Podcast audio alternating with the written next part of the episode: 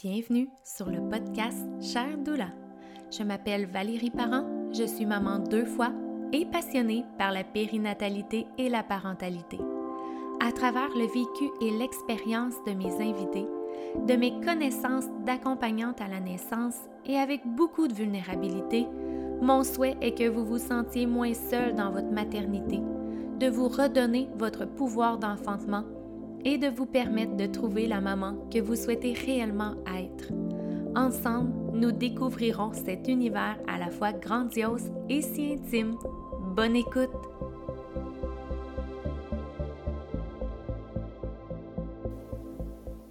Bienvenue au podcast. Cette semaine, je reçois deux invités.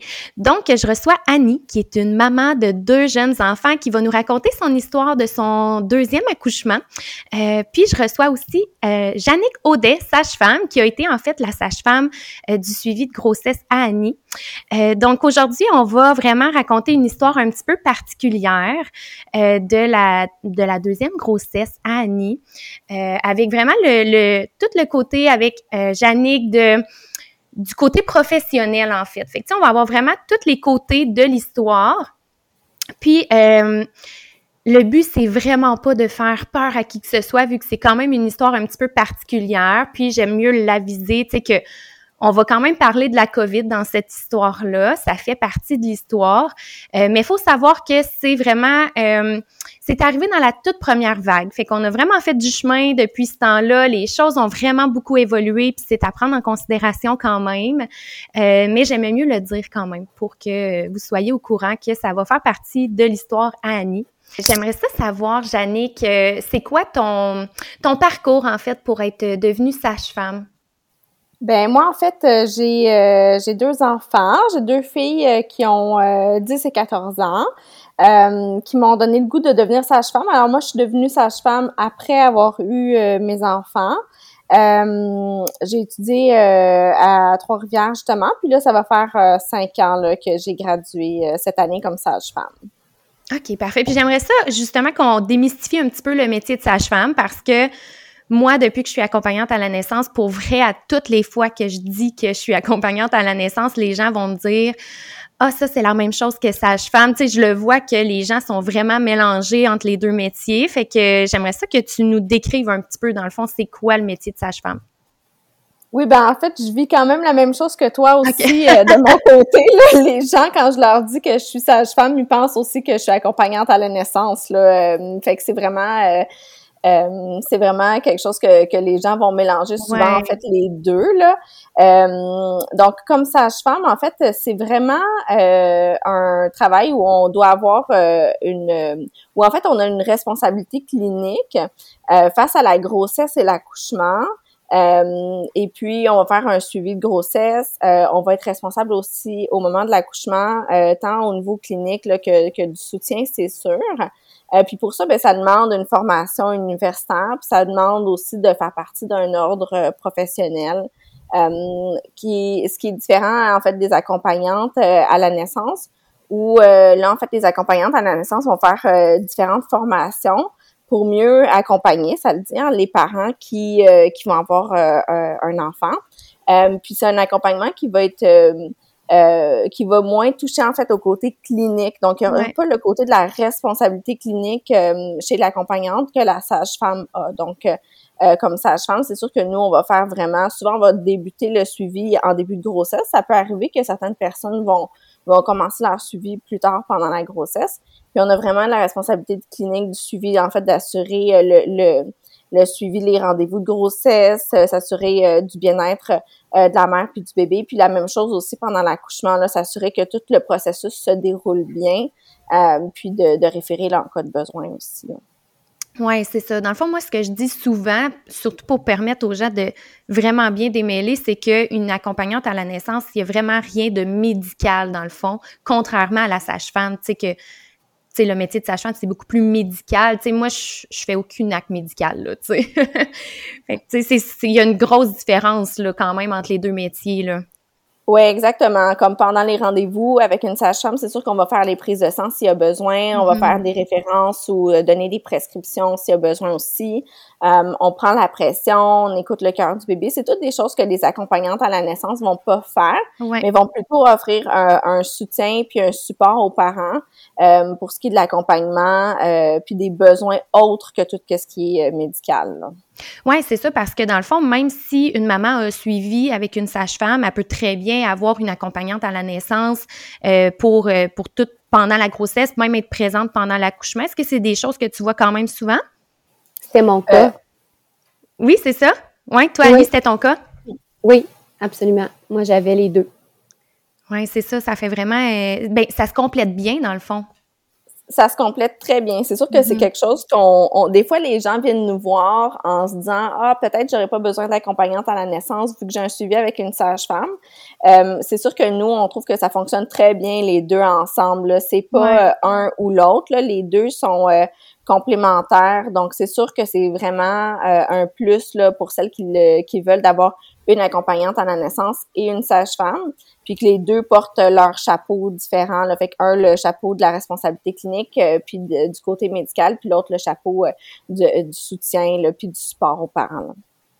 OK. Dans mon cas, euh, dans mon cas, la, l'accompagnante à la naissance avait été un gros plus pour mon conjoint.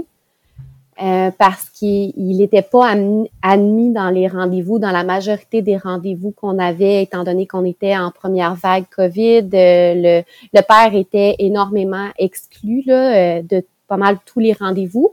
Donc, l'accompagnante que j'avais, Alexandra, elle avait vraiment pris Patrick en charge, puis elle, elle lui avait expliqué justement, tu sais, sa contribution pendant l'accouchement, euh, son rôle, euh, l'aménagement de la chambre aussi pour aider avec les positions, ces choses-là. C'est toutes des choses que normalement j'aurais abordées avec Jannick. Là, la grossesse, c'est comme pas rendu là avec euh, la fin de grossesse que j'ai eue, mais que lui aurait pas nécessairement été présent à ces rendez-vous-là.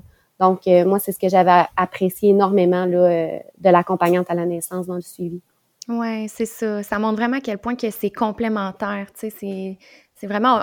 Sais, c'est tellement bien dit, Jannick, quand tu disais, c'est pas un ou l'autre dans le fond. Là. C'est vraiment ça qui est, qui est, super. Puis justement, Annie, qu'est-ce qui t'a euh, apporté vers un suivi sage-femme pour ta deuxième grossesse? Parce que ça n'a pas été le cas pour ta première grossesse, en fait? Non, exactement. En fait, nous, on est déménagé euh, la semaine euh, du confinement. Euh, du premier confinement, donc dans la semaine euh, de mars 2020. Euh, Un beau timing. oui, exactement. on changeait complètement de ville. donc, aucune connaissance du nouveau secteur dans lequel on, s'en allait.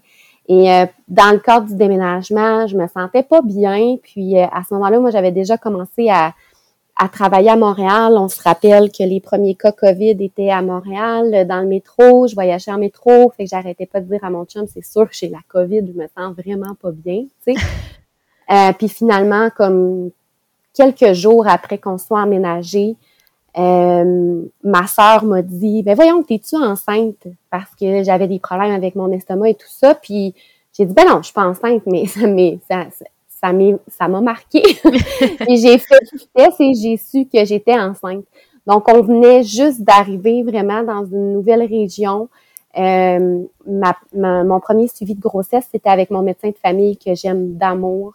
Euh, donc, je me suis vraiment sentie complètement dépourvue. Je connaissais rien du réseau. En plus de me retrouver dans un contexte pandémique au tout début où on n'a absolument aucune idée, on est en lockdown total, les écoles sont fermées, les garderies sont fermées, euh, le volet médical s'est beaucoup adapté, mais sur le coup, quasiment tout a fermé. Hein, les, les, tous les services sociaux ont été arrêtés.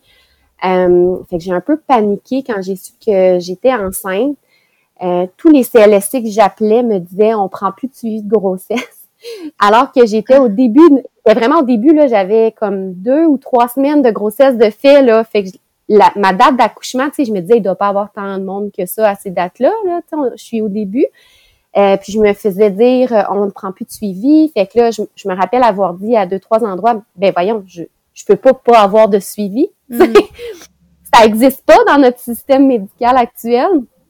Euh, fait que je me suis inscrite sur un groupe de mères sur Internet de la région où j'étais pour dire euh, qu'est-ce que vous me conseillez. Euh, donc, ils m'ont conseillé un, centre de gynécologie. J'ai appelé là. Ça, il n'y avait plus de place, eux non plus. Donc, ils m'ont référé à un autre. Mais, tu sais, vous voyez un peu euh, ça tous les endroits. Stress, là. Ben, non, parce que moi, non seulement, tu sais, c'est pas ma première grossesse, donc je suis pas nécessairement stressée par le suivi, mm-hmm. mais je suis clairement stressée par le contexte dans lequel je me retrouve enceinte. Donc, euh, de pas avoir de personnel soignant pour m'accompagner là-dedans, pour moi, c'était vraiment une source d'anxiété majeure. Euh, fait que finalement, il y a, a euh, un, centre de gynécologie qui m'a qui, a pu me prendre. Et à mon premier rendez-vous, je, je, suis, je suis assise, euh, j'attends, tu sais, puis là, j'ai le masque, je respire pas, je suis dans le début de grossesse, j'ai mal au cœur. je, me sens là vraiment anxieuse, euh, complètement... Euh, en tout cas, je suis, je suis, je me sens pas très bien, tu sais, puis là, la gynécologue, elle arrive et je me sens vraiment comme un numéro, tu sais. Parce que mm. moi, je suis habituée que mon, mon, mon... c'est normal, hein, c'est pas contre les médecins, je veux dire, c'est un après l'autre, puis c'est comme ça que toutes les mamans peuvent avoir des suivis aussi, tu sais, c'est que on, en prend beaucoup, puis ça se fait rapidement et tout ça, puis ça, c'est correct. Mais moi, dans l'état dans lequel j'étais à ce moment-là, je me, je me suis vraiment sentie euh, euh, un peu laissée à moi-même. Je suis arrivée là avec beaucoup de questions en lien avec le contexte pandémique, le suivi de grossesse, euh, justement, tu sais, mon conjoint là-dedans, tout ça. Euh, et là, elle est rentrée, euh, elle m'a parlé un petit peu, elle a fait les tests, mais tu sais, c'était froid, c'était dépersonnalisé. Euh, c'était pas le médecin de famille avec qui j'entretiens une relation mm. depuis longtemps, tu sais, qui avait fait mon premier suivi de grossesse. Là. C'était pas du ça du tout. Et là, je me rappelle, elle est sortie du bureau. Je me suis comme rhabillée. Elle est sortie du bureau. Elle, elle remplissait, dans le fond, euh, ses documents de façon informatique, à, comme à côté. Puis là, euh, c'était vraiment pas loin là, par rapport à moi qui était dans le, bureau du médecin. Et elle s'est revirée, puis elle m'a dit euh, Bon, ben, on a fini pour aujourd'hui. Est-ce que tu avais des questions? Et là, on se met en contexte. La porte du, local est ouverte. Je suis dans le bureau de la gynécologue. Mm. Elle, elle est dans le corridor. Il y a tout le personnel soignant qui est là. Il y a les autres mères qui attendent. Et elle me lance comme ça. Tu sais, c'est as-tu des questions? Mais dans le fond, j'espère que tu vas me répondre non. Tu sais, parce que dans le contexte dans lequel on est, euh, personne va avoir envie de poser ces questions. Donc, c'est ce que j'ai répondu. J'ai dit non, non, ça va, tu sais. Et euh, tout, sur tout le trajet en revenant chez moi, j'ai, je pleurais parce que je me disais, mon Dieu, tu sais, je, je peux pas vivre cette grossesse-là de cette façon-là. Euh, je me doutais aussi que ce serait probablement mon dernier, ma dernière grossesse. Euh, je, je, savais que j'allais probablement arrêter ma famille à deux enfants. Euh, donc, j'ai appelé une amie qui avait eu un suivi sage-femme à ce moment-là. Et c'est ça, comme vous disiez tantôt, moi dans ma tête, euh, sage-femme euh, accompagnante, c'est la même chose. Et là, c'est là que mon amie Geneviève m'a expliqué vraiment comment elle, ça s'était passé. Elle m'a expliqué justement que c'était euh, une sage-femme, c'est vraiment un, personnel soignant. Elle appartient au réseau de la santé. Euh, c'est des études universitaires, tu sais, c'est pas ésotérique avec euh, avec son encens, puis euh, tu sais, moi j'imaginais ça dans ma tête. Fait que ça ça m'a vraiment ça m'a vraiment rassurée quand elle m'a parlé de ça. Et je me rappelle, j'ai tout de suite appelé les maisons de naissance de, de la région. Elle m'avait dit, écoute, t'es pas obligé de prendre ta décision tout de suite si tu vas aller en suite sage-femme ou pas. Euh, parce que normalement, ils ont des longs, euh, des longues listes d'attente. Fait que de toute façon, ils vont pas te donner quelqu'un tout de suite. T'sais. Fait qu'elle m'avait dit appelle, mets ton nom et tu prendras les décisions en temps et lieu. Fait que c'est ce que j'ai fait. J'ai appelé et euh, quand j'ai appelé à la maison de naissance où euh, Jannick travaille, je vais me rappeler, je vais toujours me rappeler la dame à l'accueil, je sais pas si c'est encore elle qui travaille là, elle, répond, elle répond tout de suite. Premièrement, c'est assez rare que quand on appelle pour le suivi médical, ça répond tout de suite. Elle répond tout de suite et elle était tellement, euh, je ne sais pas, une approche humaine, douce, rassurante. Euh, j'ai, j'ai, même si elle m'a dit, je te mets sur une liste d'attente, sa façon de me le dire m'a fait du bien, tu sais. Et euh, ça n'a pas été si long que ça. Euh, il me semble, Jannick, que le suivi a quand même débuté euh, rapidement, là, mais sur le coup, j'ai été mis en liste d'attente et elle m'a rappelé peut-être, je dirais, en dedans de deux semaines. Oh mon Dieu, c'est rapide! Ouais, mais comme je t'ai dit, j'étais vraiment en début de grossesse. Fait que, tu sais, dans ce temps-là, eux, ils regardent aussi, j'imagine, Jannick, vous regardez les dates d'accouchement pour vos, euh, vos dossiers et tout ça? Oui, il y a plein de critères euh, qui, euh, qui, qui, qui, vont déterminer en fait euh, pour le suivi. Là. c'est sûr que nous, on prend des listes d'attente en fonction du nombre de mois. Donc, on a un certain nombre de clientèles par mois qu'on va prendre. Donc, les, les suivis sont attribués en fonction du nombre, à, quelle date prévue est l'accouchement. Puis il va avoir une priorité là, pour celles qui sont sur... Euh, en fait, celles qui ont déjà eu un suivi avec nous vont tomber en priorité comme absolue, si on veut. Puis après ça, c'est sur notre territoire. Puis après ça, on va y aller là comme ça. Euh, après ça, celles qui sont hors territoire. Donc, euh, donc, ça va un peu comme ça. Puis c'est sûr que ça va en fonction de la demande. Donc, pour des, des, des raisons qui peuvent être multiples. Des fois, il y a des mois où on n'aura pas beaucoup de demandes.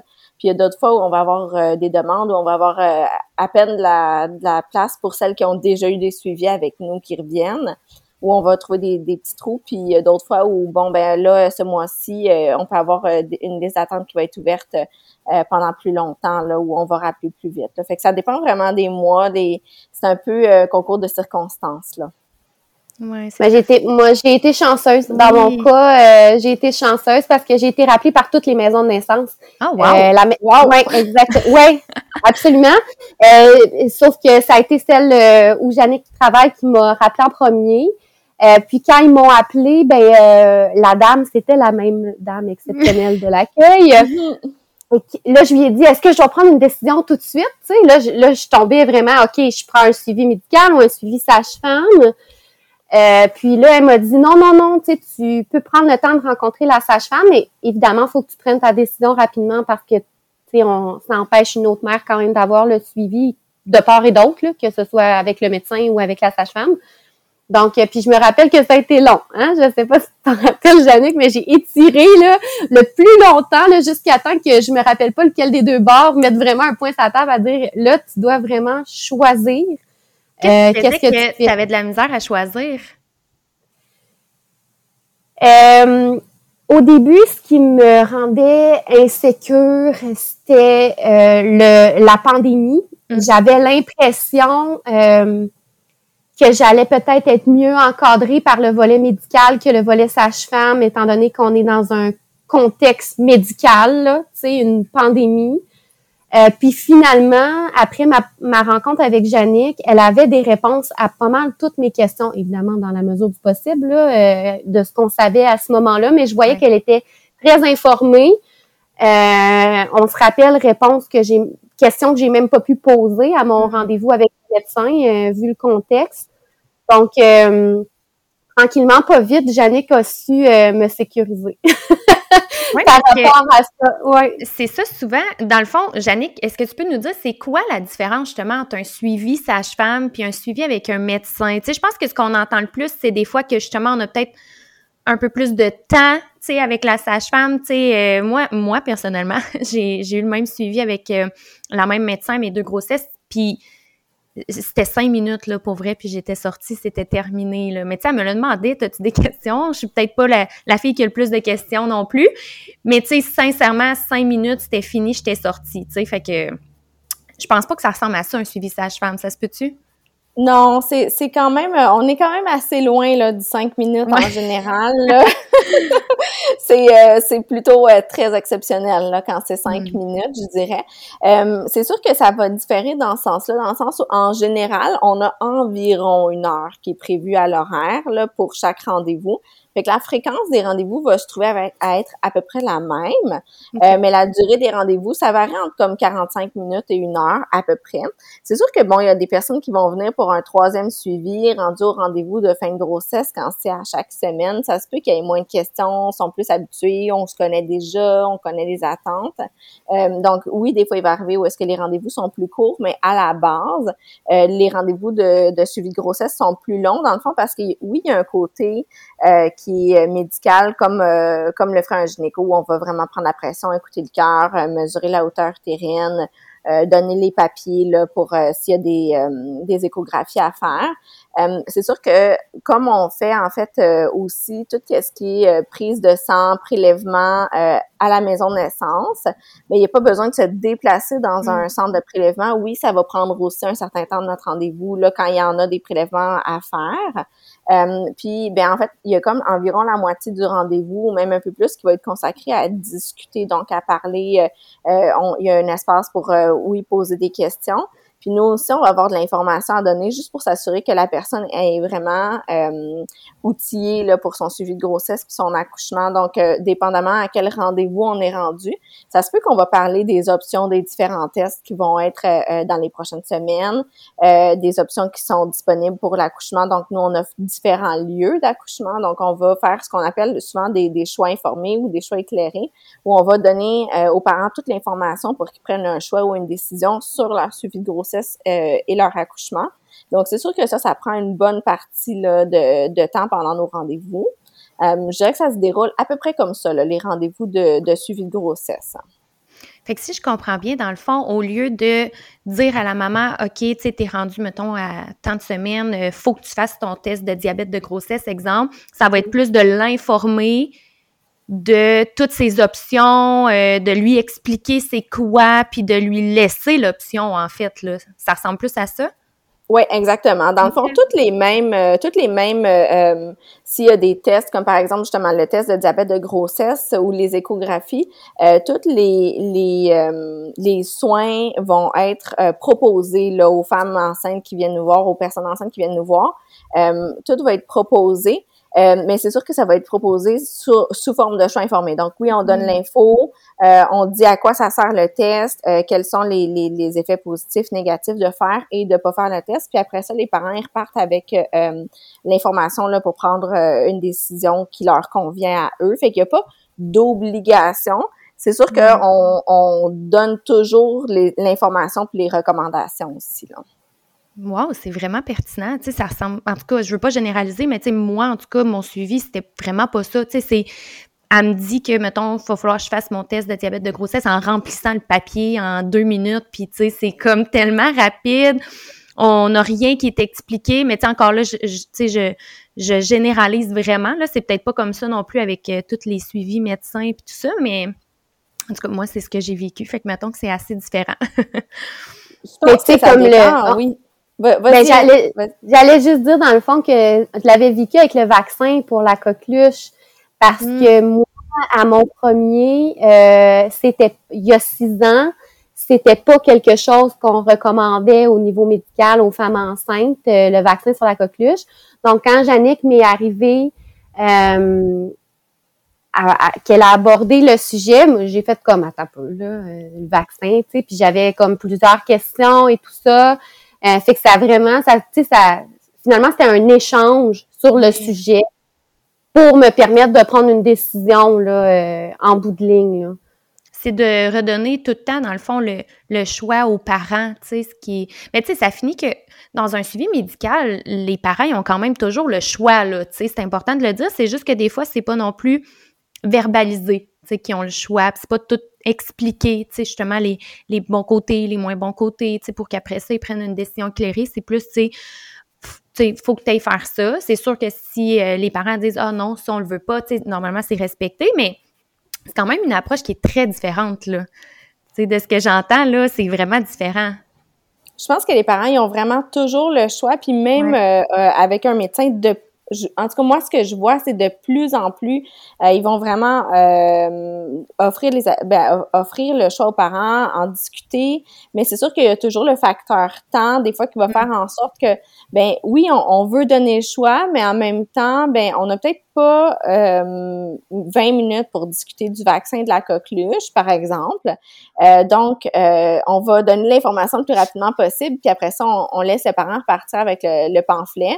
Euh, puis mettons prendre sa décision que je pourrais dire entre guillemets là fait que euh, c'est sûr que euh, je pense que la volonté est là mais il y a comme un manque un manque de temps là aussi des fois là quand dans, tout ça là. OK, parfait. Fait que c'est ça. Fait qu'Annie, finalement, tu as décidé de faire un suivi sage-femme. Comment tu as trouvé ton expérience, euh, tu sais, vu que tu as quand même vécu les deux?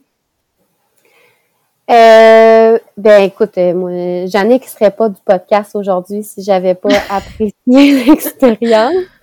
Et euh, je voulais vraiment que ce soit elle parce que à un certain moment dans mon suivi, j'ai eu à interagir. Ben, les sages-femmes, on, l'a comme pas abordé, mais sont en équipe de deux. Là. Je sais pas si je peux dire en équipe, là, mais euh, elles sont deux pour s'assurer, dans le fond, qu'au moment de l'accouchement, ce soit une figure connue là, de des parents qui soient présentes, là, que ce soit euh, une des deux sages-femmes. Donc, on a une sage-femme comme officielle et euh, sa partenaire avec qui on a à interagir aussi dans le cadre du suivi. Et moi, j'ai été chanceuse, les deux, euh, c'était vraiment des, des, perles. Mais j'ai eu une fois à interagir avec une autre euh, sage-femme. Et je me rappelle avoir dit à Jannick, si ça avait été la sage-femme avec qui euh, j'avais été associée au début, je suis pas certaine que j'aurais fait le même choix. Tu sais, hmm. j'avais, c'est ça, pour différentes raisons. Donc, euh, c'est tellement personnel. Fait que, il faut que tu aies une connexion, dans le fond, avec ta sage-femme, tu sais, vu que c'est. Oui, bien, c'est ça. Un peu comme un médecin, en fait. Exactement. Euh, quand un médecin mm. nous est attitré aussi.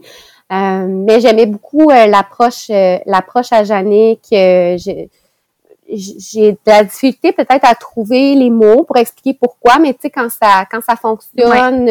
tu l'as senti, là. Exactement, les mm. valeurs cadres. Euh, euh, j'ai été rassurée rapidement aussi parce que c'est sûr qu'un des éléments qui me... Euh, une des questions que j'avais avec les suivis sages-femmes, c'est l'endroit où j'allais accoucher. Oui. Donc, rapidement, Jannick m'a expliqué que j'avais trois options. Là, au moment du premier rendez-vous, il y en a une qui n'était pas possible, celle de l'accouchement à, à domicile à cause de la COVID. Mais normalement, dans le fond, c'est un accouchement soit à domicile, soit en maison de naissance ou en centre hospitalier, mais euh, par une sage-femme. Oui, ça, ça m'intrigue un petit peu, Jannick, parce que, ben, on le sait, là, tu sais, euh, quand on a une sage-femme, on peut accoucher en maison de naissance. À domicile aussi, on l'entend quand même, mais en soins hospitaliers, est-ce que c'est quelque chose de fréquent? Comment ça fonctionne? Mais en fait, je dirais que c'est euh, en termes de fréquence, là, c'est probablement le lieu qui est le moins souvent choisi mm-hmm. euh, des parents. Euh, ça va arriver souvent qu'au premier rendez-vous, ils disent ah oui, moi je vous, je viens pour avoir un suivi sa chambre et accoucher à l'hôpital, puis qu'en cours de suivi ils vont changer d'idée. Donc ça c'est quelque chose qu'on voit quand même régulièrement. Tu sais, c'est toujours des petites appréhensions au départ de voir ben ok, je vais voir comment ça va se passer, puis finalement ben au, au, au fil et à mesure qu'on bâtit la relation puis qui apprennent à comprendre vraiment comment fonctionne le suivi sage-femme, à ce moment-là, ben ils vont se trouver en confiance aussi dans un autre lieu qui euh, qui, qui est pas nécessairement l'hôpital. Mais euh, dans tous les cas, dans le fond, dans les trois lieux, nous, on a toujours le même personnel, même matériel que j'aime dire. Donc, c'est qu'en général, euh, on fait pas vraiment de distinction du lieu d'accouchement euh, pour comment va se passer l'accouchement. Donc, nous, on suit des grossesses qui sont à faible risque, mm-hmm. euh, puis aussi des accouchements où euh, on est dans un faible niveau de risque d'accouchement. Donc, c'est sûr que que ça soit à domicile, à la maison de naissance ou à l'hôpital, c'est la même chose. Donc, on va pas suivre des grossesses qui sont plus à risque en disant, ben, on va aller à l'hôpital à ce moment-là. C'est vraiment une question de choix des parents, de choisir le lieu d'accouchement qu'ils veulent. Puis, c'est sûr que pour tout ce qui est des soins, les urgences, euh, euh, on a toutes les mêmes. Ben c'est sûr qu'on a la même équipe en général, donc on est deux sages-femmes à un accouchement. Euh, puis il va y avoir une aide natale aussi. Nous, à notre maison de naissance, il y a une aide natale qui est présente dans les trois lieux d'accouchement. Donc elle, elle vient beaucoup en support aux sages-femmes, donc euh, va nous, nous, nous donner du matériel, prendre les notes si on a besoin, faire des appels si on a besoin aussi, ou des fois va venir euh, porter, euh, euh donner de l'eau à la mère qui accouche, des choses comme ça. Donc, euh, donc les aides sont vraiment là en support. Puis nous, on, les, on va les avoir, tout le monde dans les trois lieux d'accouchement vont être présents. Puis même chose pour le matériel, tout ce qui est les médicaments, ça va être les mêmes qu'on soit à domicile ou à l'hôpital. Donc, pour ce qui est des soins au bébé, ça va être les mêmes choses aussi qu'on soit à domicile, en maison de ou à l'hôpital. On a le même matériel s'il y avait besoin de réanimation, par exemple. On a les mêmes, euh, les mêmes choses. Dans le fond, c'est quoi qui pourrait faire qu'un couple souhaite euh, accoucher à l'hôpital, mais avec une sage-femme? C'est la différence, en fait, c'est si, mettons, la maman, elle, décide vraiment, euh, elle souhaite avoir la péridurale, elle est déjà là, ou s'il y a une urgence que ça s'en va en césarienne, ben elle est déjà là. C'est ça qui va plus un peu pencher dans la balance? Oui, exactement. Dans le fond, euh, c'est sûr que c'est tout le, côté du transport. Donc, il y a des mm. gens qui vont dire, ben moi, je choisis d'accoucher à domicile parce que je veux pas quitter mon domicile quand je suis en train d'accoucher. Puis il y a d'autres gens qui vont dire ben moi je vais choisir d'accoucher à l'hôpital parce que s'il arrive quelque chose, je veux pas avoir à faire un transfert en, voiture ou en ambulance parce que souvent nos transferts vont être faits en voiture quand c'est non urgent puis qu'il n'y a pas de surveillance à faire. Euh, puis en général, c'est non urgent, là, nos transferts. Donc, euh, c'est sûr que les personnes vont dire, ben moi, c'est sûr que je me vois pas là, en gros, gros travail là, dans une ambulance euh, pour aller chercher mm. un, un épidural à l'hôpital. si je veux avoir l'épidural, je suis déjà sur place. Ça veut pas dire que l'épidural va arriver plus vite parce qu'on est mm. déjà sur place à l'hôpital. Il y a toute la question de l'équipe médicale qui est présente. Est-ce qu'il y a des infirmières qui sont disponibles pour prendre le transfert et tout? Mais euh, il y a le facteur euh, déplacement en voiture ou en ambulance qui sera pas là parce qu'on est déjà sur place. Là. Fait que c'est souvent ça qui va euh, qui va guider les choix. Puis il y a des personnes qui vont se sentir plus confortables. Fait que tout ce qui est la notion de confort, mm. euh, puis euh, qui disent ben moi je vais me sentir plus confortable, plus en sécurité si je suis à l'hôpital. Puis vont choisir d'accoucher à l'hôpital dans le fond par juste pour pour être plus confortable, plus en sécurité. Puis il y en a d'autres que ça va être le domicile. Donc c'est vraiment ça dépend de chaque personne. Là. Puis je pense que le tu sais, le suivi sage-femme, là, euh, je trouve ça intéressant, Jannick, quand tu dis que souvent au début, ils veulent euh, aller peut-être plus vers l'hôpital, puis ça change. Euh, c'était un peu ma vision, là. C'est sûr que moi, à la fin, j'ai plus vraiment le choix. Mais c'est le suivi sage-femme avec l'accompagnement de, de la doula que j'avais. Ce que ça, ce que ça m'a donné comme impression, c'est de me, de me redonner un peu le contrôle sur ma grossesse euh, quelque chose qu'on perd un peu dans un suivi médical. On a l'impression que le contrôle de la grossesse ne nous appartient pas. On a un tiers qui prend les décisions, qui nous dit on est rendu où, qui nous dit on va accoucher où. Tu sais, selon où euh, tu as euh, le suivi, ça t'impose un hôpital. Tu sais, tu peux même pas, dans le fond, tant que ça, choisir. fait tout ça mis ensemble, c'est comme si plus le suivi sage-femme avance, plus tu te rends compte comme femme que, ben dans le fond, c'est mon expérience, c'est mon accouchement. Euh, c'est de moins en moins médical, même si la sage-femme, c'est une responsabilité médicale qu'elle a. L'approche, elle est tellement, euh, je sais même pas si ce mot-là existe, mais démédicalisée.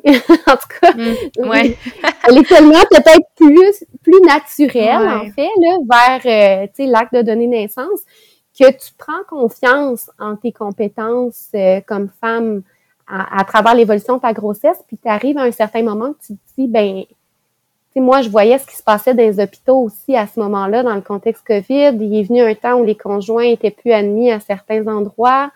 Euh, on était barricadés dans les chambres. Mon plus vieux pouvait avait pas l'opportunité de venir voir non plus sa sœur. Euh, alors qu'en maison de naissance, dès que la mère se sent mieux, elle peut quitter et, retourner chez elle. Il n'y a pas de vraiment là, de temps euh, qui lui est imposé. Mais je pense qu'il y a une limite de temps là, que tu peux rester là, mais euh, euh sinon là, sinon c'est quand même, c'est, c'est ça là, c'est t'as plus de choix. Fait que je, pense que tout ça mis ensemble, je comprends effectivement que à travers le temps, c'est une réflexion qui évolue là. Ouais, c'est ça. Fait que toi, mm-hmm. dans le fond, Annie, ton choix, c'était plus d'aller, tu sembles dire qu'au début, tu étais plus euh, euh, de vouloir être à l'hôpital, puis finalement, avec le temps, ça l'a changé, puis là, tu avais plus une vision d'accoucher en maison de naissance? Mais tu sais, quand tu as une grossesse, tu as toujours euh, tout le monde qui a son opinion sur les décisions que tu devrais prendre. Fait que c'est sûr que quand j'en parlais avec les gens autour de moi, que j'avais un suivi sage-femme, euh, ça inquiétait donc bien tout le monde que mm. j'accouche pas chez nous, euh, que j'accouche pas à l'hôpital, puis que s'il arrive quelque chose au bébé, euh, je vais vivre avec le poids d'avoir pris la décision de pas être dans un lieu qui, qui, qui, qui, optimise les soins à l'enfant, là, s'il y a à finir au bloc opératoire, par exemple. bon, fait que ça te joue, c'est sûr, ça te joue dans la tête. Mais plus j'avançais, plus j'étais quand même en confiance avec le suivi, l'environnement. Ils nous font visiter les chambres, ils nous font visiter le matériel qui est disponible. Euh, à, l'époque, l'accouchement à domicile n'était pas possible dans mon cas. Mais euh, mais c'est ça pour euh, parce qu'il y a des critères là pour l'accouchement à domicile et euh, l'endroit où on restait euh, répondait pas à ces critères là. Donc c'était soit la maison de l'essence ou l'hôpital.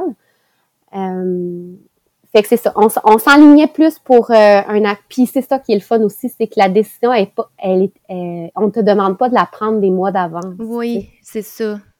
c'est sûr qu'au niveau de l'hôpital, je pense que c'est ça, eux, faut qu'ils avisent parce qu'ils doivent il doit, dans le fond, c'est comme s'il loue une, euh, une chambre. à peu près un mois d'avance, idéalement, qu'on envoie le dossier, mais c'est sûr que c'est toujours possible de s'organiser un petit peu plus rapidement que ça, mais en général, on demande un mois d'avance quand c'est pour l'hôpital, puis deux mois d'avance pour le domicile, parce que le domicile, ça demande plus d'organisation. Dans le fond, il faut aller faire une visite du domicile pour s'assurer que les lieux, c'est tout, dans le fond, euh, que, que les lieux sont éligibles. Puis aussi, il faut euh, donner des petites. Euh, souvent, on va avoir des petites recommandations d'organisation là, parce que quand on arrive à domicile, ben on arrive avec du matériel, puis on s'installe aussi pour être euh, sécuritaire. Fait que c'est sûr qu'on va demander d'avoir, par exemple, des surfaces dégagées, s'assurer que l'entrée est dégagée aussi. Fait qu'on va donner tous ces petites, ces petits espaces là. là. Mais justement, Annie, tu en as parlé un petit peu là, mais tu sais du fait que des fois ça l'inquiète l'entourage. C'est vraiment quelque chose qu'on entend, tu sais, que ça peut comme causer un stress de plus euh, d'accoucher en maison des naissances. Est-ce que c'est quand même quelque chose que vous voyez fréquemment comme inquiétude, Jannick? Euh, oui, quand même, oui, oui. Il y a, même euh, des personnes qui m'ont déjà dit qu'ils n'en avaient pas parlé à leur famille, là, qu'elles allaient juste le mm. dire après. Tu sais, ça, ça, ça arrive quand même une fois de temps en temps. C'est sûr que les gens en fait, dans l'imaginaire euh, collectif, là, je pense que ça s'en vient de plus en plus connu. Là, quand même, c'est euh, c'est légalisé depuis euh, plus qu'une vingtaine d'années maintenant. Mais dans l'imaginaire euh, des gens, il y a beaucoup l'impression qu'une sage-femme arrive peut-être pas de matériel, qu'elle va mm. faire juste des accouchements à domicile, qu'il n'y a pas forcément de formation, la protection aussi du public. Tu sais, par là, tu sais, dans le fond, il y a l'ordre des sages-femmes du Québec qui est là pour encadrer la pratique. Euh, les gens sont toujours surpris là, quand je leur dis que je fais partie d'un ordre professionnel mm. ou euh, même que mon travail, dans le fond, euh, ça prend une formation universitaire pour le faire. Là. Donc, c'est sûr que les gens, des fois, c'est un petit peu de, de, de mauvaises informations, des informations là, qui font en sorte qu'ils vont dire que c'est dangereux un suivi sage-femme. Ouais, je dirais que je dirais que dans le cas de mon suivi puis les complications qu'on a eues à la fin, euh, je suis pas sûre que ça se serait terminé de la façon que ça s'est terminé si j'avais eu un suivi médical parce que c'est la proximité que j'avais avec Jannick à pouvoir euh, la, texter justement, tu sais, euh, la rejoindre euh, aussi souvent que j'en ai besoin, que ce soit elle ou sa partenaire, qui nous a amené à faire des tests supplémentaires, tu sais. Euh, parce que au niveau médical, moi, mon congé m'avait été donné. Tu sais, on, pourra parler plus de ce contexte-là euh, quand, quand tu euh, le voudras, Valérie, mais j'avais eu mon congé médical, tu sais, comme quoi tout était beau. Mm-hmm. Et j'ai exprimé une légère crainte à Jannick à un rendez-vous. Tu sais, c'était rien de majeur, tout était, tu sais, je m'étais remise et tout ça. Et euh, et a comme décidé d'écouter un peu le, le, sentiment que j'avais, puis d'aller faire des tests que normalement elle n'aurait pas fait, qui ont permis de découvrir, tu sais, euh, la cholestase de grossesse là, qui a mené à mon accouchement rapidement. Donc, ouais, euh, c'est ouais. C'est quelque chose qu'on on, se fait dire souvent aussi par la clientèle de ah ben, tu sais, si on n'avait pas eu cette proximité-là, ou parce que c'est sûr que nous, comme sage-femme, on est disponible 24 heures sur 24, donc c'est sûr que oui, des fois, je prends des congés, puis quand je prends un congé, mais c'est ma, partenaire qui prend la relève. Donc, en gros, l'équipe est présente 24 heures sur 24 pour répondre à des questions ou des inquiétudes des parents. Fait que la, la facilité de nous rejoindre fait en sorte que, ben, des fois, en deux rendez-vous, ça peut arriver des fois qu'il arrive des choses qui sont pas forcément normales, puis on se dit, ben là, je vais peut-être pas aller à l'urgence, mais euh, est-ce que j'attends mon prochain rendez-vous de grossesse qui est dans trois semaines? Ben, le fait de pouvoir nous contacter, euh, ben, en fait, ça fait en sorte qu'on est capable des fois d'attraper des choses plus rapidement là, que, que si c'était pas le cas. Ouais. Oui, c'est ça. Ben là, justement, on en parle un peu depuis le début, Annie, de ton histoire de fin de grossesse. J'aimerais ça que tu nous la racontes un peu quand tout a commencé. Tu étais à combien de semaines, donc, à peu près? Euh, j'étais à 33 semaines. OK. À 33 semaines euh, quand euh, mon conjoint a testé positif à la COVID. Puis on se souvient qu'en première vague, là, c'était pas comme... c'était quand même assez ça surprenait. quand on, quand on l'attrapait, là, c'est, c'est, on a beaucoup évolué là, dans les deux dernières années, mais c'était quand même plus intense. Là. Mais le savoir, euh, les savoirs empiriques au niveau de l'impact sur euh, les femmes enceintes étaient encore totalement nuls. Ouais. Euh, il n'y avait pas le vaccin, il y avait comme il y avait rien vraiment pour protéger la femme enceinte. Donc moi j'avais passé littéralement les derniers mois cloîtré chez nous, mm. à voir personne, à faire vraiment attention. Et le virus, dans le fond, c'est un collègue de mon conjoint qui lui qui lui a donné au travail parce que lui avait décidé de faire le party avec ses amis. Donc, euh, c'est sûr que euh, quand euh, ce virus-là s'est invité chez moi, j'ai eu l'impression qu'on m'a volé ma fin de grossesse, la, fin de ma dernière grossesse d'ailleurs. fait que c'est ça, c'est comme ça que mon que le que le virus est entré chez nous. je me rappelle pas de tout tout là. Jannick va peut-être pouvoir des fois renchérir, mais euh, sur le coup, j'ai été en, quand même en panique. Euh, ben là, tout de suite, c'est sûr que ça arrête le suivi. Là, on, est en isolement chez nous et on a mm-hmm. été en isolement très longtemps parce que c'est, on était loin à ce moment-là du 5 jours actuel. oh non, non, on était vraiment là, le, dans le fond, le 14 jours de notre garçon qui avait testé négatif à l'époque, mais qui l'a eu, c'est sûr, mais parce qu'il n'avait pas euh, son, son PCR négatif, là, euh, son PCR positif, il devait, son 14 jours commençait à la fin de notre isolement. Hmm. Et mon isolement a duré quasiment trois semaines parce que tant que euh, tu as des symptômes, à l'époque, on était considéré contagieux. Donc, puis moi, j'ai fait de la fièvre comme vraiment très longtemps. Euh, fait que ça a été, on a été comme un mhm. mois et quelques en isolement. Ça a été très long. Est-ce que c'est à partir du moment que tu as attrapé la, la, COVID que ton suivi sage-femme euh, a pris fin, là, que tu as tombé non. en... OK, c'est pas à ce moment-là. Non, pas du tout. C'était une de mes grandes craintes. Et euh, en fait, Jannick avait même pas tant de réponses à me donner parce que est-ce que la COVID était considérée comme une grossesse à risque? C'était encore très nébuleux à l'époque.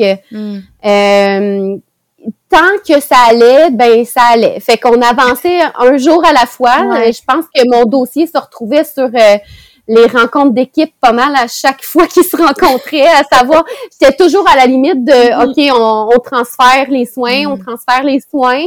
Et moi, j'insistais vraiment beaucoup euh, pour euh, que qu'ils puissent garder le suivi.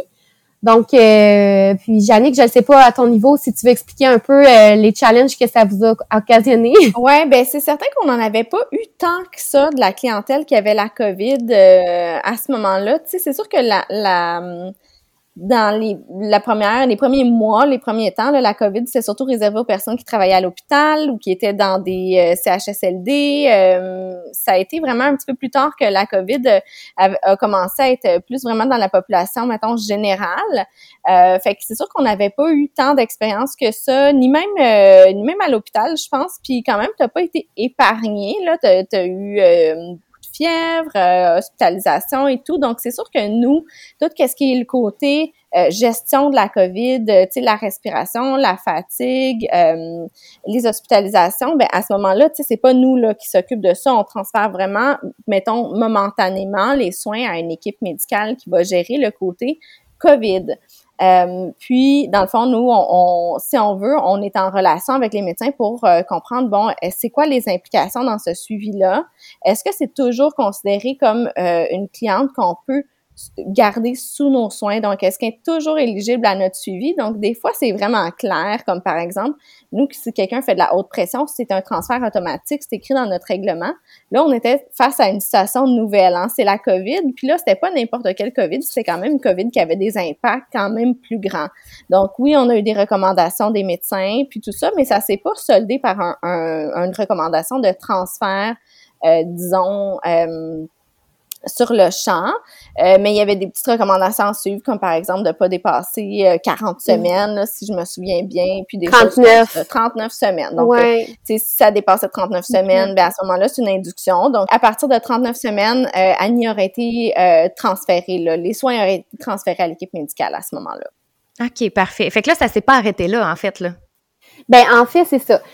Tantôt, je vous parlais de la sage-femme avec laquelle j'avais eu moins d'affinité c'est là où ça prend toute son importance parce que l'enjeu à ce moment-là, dans la discussion que j'avais avec cette, sage-femme-là, c'était parce que quand je suis allée à mon échographie, je me rappelle plus d'un début, la dame, la technicienne à l'échographie, elle avait décidé de me céduler une échographie de son plein gré à 32 semaines hmm. parce que euh, mon conjoint était un gros bébé à la naissance et elle, ça la stressait que j'accouche en maison de naissance euh, avec des antécédents de gros bébés chez mon conjoint.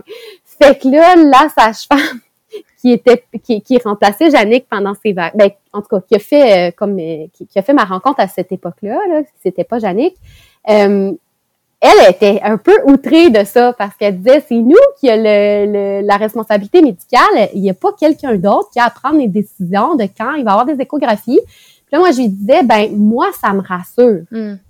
Parce que moi, j'en ai discuté qu'effectivement, papa était un gros bébé à la naissance. Mon premier est né à 37 semaines et, il pesait quasiment 8 livres. Donc, euh, évidemment que si j'accouche à 40 semaines, ça peut me causer un peu d'anxiété pour mon deuxième. Donc, puis, puis là, j'avais beau répéter, ben, je suis contente d'avoir une écho à 32 semaines. La sage-femme n'était pas contente de ça. Donc, finalement, Jannick, quand j'en ai parlé, elle dit, mais c'est correct, on va la laisser, ton écho à 32 semaines. Finalement, ça a été euh, parfait que j'ai une écho à 32 semaines parce que j'ai eu le COVID à 33 semaines. Et un des premiers risques euh, de développer le COVID, c'est les retards de développement chez le fœtus.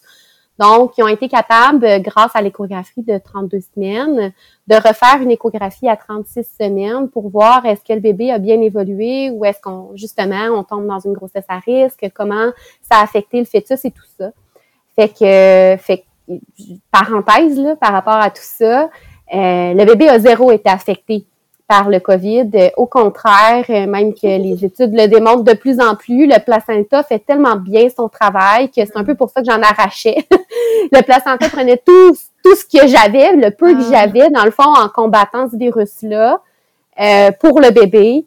je pense que ma fille, elle avait pris comme vraiment beaucoup de poids dans cette période-là. C'était déjà un bébé de 5 livres. en tout cas, son développement était très, très bon. Donc, le développement du bébé avait zéro été affecté, mais moi, par contre, j'ai été euh, quand même euh, pas mal malade. Euh, j'ai été hospitalisée trois fois. La première fois, c'était la collègue, dans le fond, la partenaire de Jannick, parce que Jannick était en congé à ce moment-là, qui c'est comme la partenaire qui était de garde quand que j'ai eu le, le premier test positif j'avais de la difficulté à respirer, mais on se rappelle, je suis quand même vers la fin de ma grossesse, on respire déjà pas.